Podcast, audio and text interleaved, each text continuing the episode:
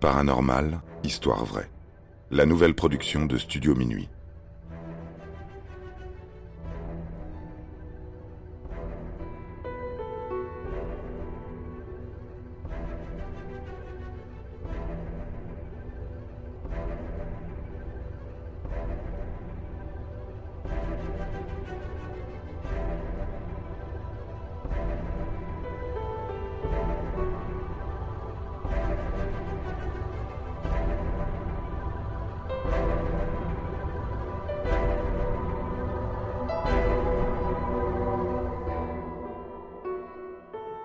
Harcelé par un fantôme.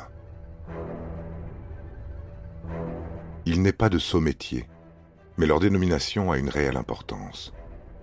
Gorav Tiwari, 28 ans, est qualifié de chasseur de fantômes, mais cette appellation le dérange. Son équipe et lui-même préfèrent qu'on dise d'eux qu'ils sont des chercheurs en paranormal pour la simple et légitime raison qu'ils estiment qu'un esprit, avant d'être une entité, était un être humain.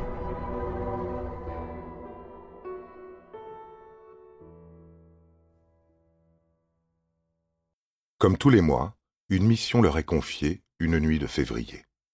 Même si cette histoire se déroule en Inde, il fait très froid. Gaurav Tiwari et trois de ses collègues s'aventurent sur les lieux du rendez-vous au nord de Delhi, près de Santnagar. Il est 23 heures. La team dispose son matériel acheté aux États-Unis dans la maison d'Anurag Sharma, un commerçant de 33 ans qui vit chez ses parents avec son épouse et leurs enfants. Leur lieu de résidence est très petit, il n'y a qu'une seule chambre à coucher, dont les murs moisissent et. Il y règne une odeur d'égout, certainement due au fait qu'il n'y a pas de fenêtre pour aérer. La seule chose agréable dans cette pièce provient des vieux jouets d'enfants qui traînent un peu partout. Une petite réserve est accolée à la chambre. Dans celle-ci sont stockés plusieurs matelas bons à jeter, ainsi qu'une poupée en plastique. Jusque-là, rien de très excitant.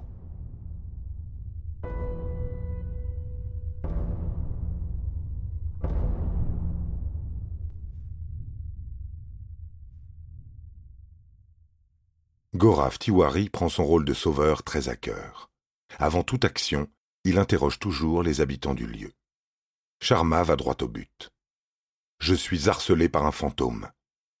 Cette phrase, le responsable du Ghost Research AMP Investigators, recherche de fantômes et enquêteurs du paranormal, l'a entendu des centaines de fois. Non, ce qu'il veut connaître, ce sont les faits, Sharma raconte ce que sa famille et lui-même subissent depuis des années. Sa mère a violemment été projetée dans les escaliers, les lumières clignotent sans raison apparente, et des objets se déplacent pour disparaître sous leurs yeux.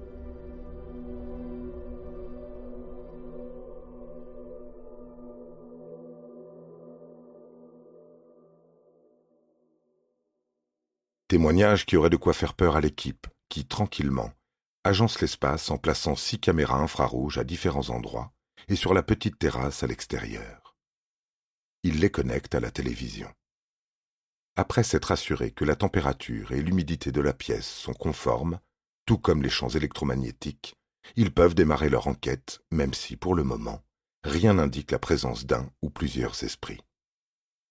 Dans la chambre à coucher, ils installent un caméscope avec un objectif de vision nocturne et un autre à spectre complet, c'est-à-dire que celui-ci va détecter si des radiations sont émises.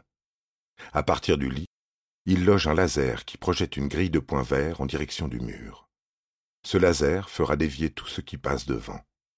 Un autre instrument, le cas de Meter, permettra d'évaluer les champs magnétiques. Quant au PVE, il enregistrera les voix des esprits. La vibration sonore étant trop aiguë, une oreille humaine ne peut l'entendre naturellement. Tout le monde attend devant la télé la tombée de la nuit, moment propice pour les esprits. Sur l'écran apparaissent en noir et blanc des petits cercles, que l'on appelle des orbes.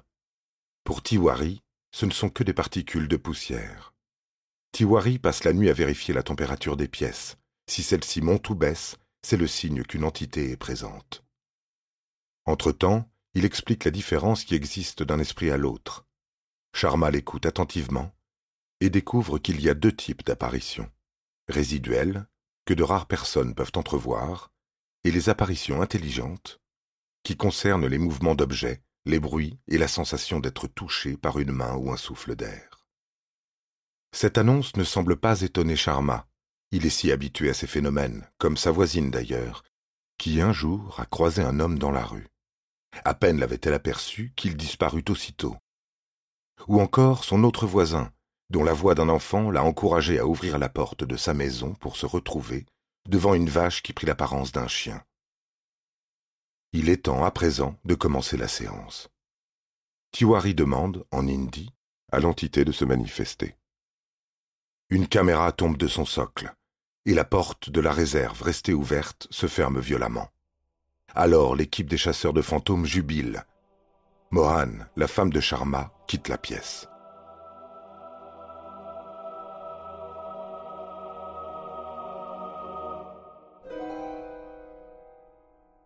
Le travail continue et ça fonctionne. L'esprit entre aussi en contact en faisant clignoter les lumières du cademetteur. Ainsi, grâce à ces réponses maintenant, ils savent qu'il s'agit d'un homme qui est présent dans la demeure en toute amitié. Cette information rassure tout le monde, puisqu'il n'y a pas de danger. Ce n'est pas un esprit maléfique. L'équipe quitte les lieux à quatre heures du matin. Une enquête de plus, parmi les quarante demandées par mois, est résolue. Certaines sont même élucidées par téléphone ou par email. Depuis 2009, Gaurav Tiwari et ses employés ont réussi à convaincre les Indiens, via les réseaux sociaux et l'émission Hunting Australia, de ne pas avoir peur, puisqu'il persiste un monde entre les légendes, les superstitions et les vrais phénomènes.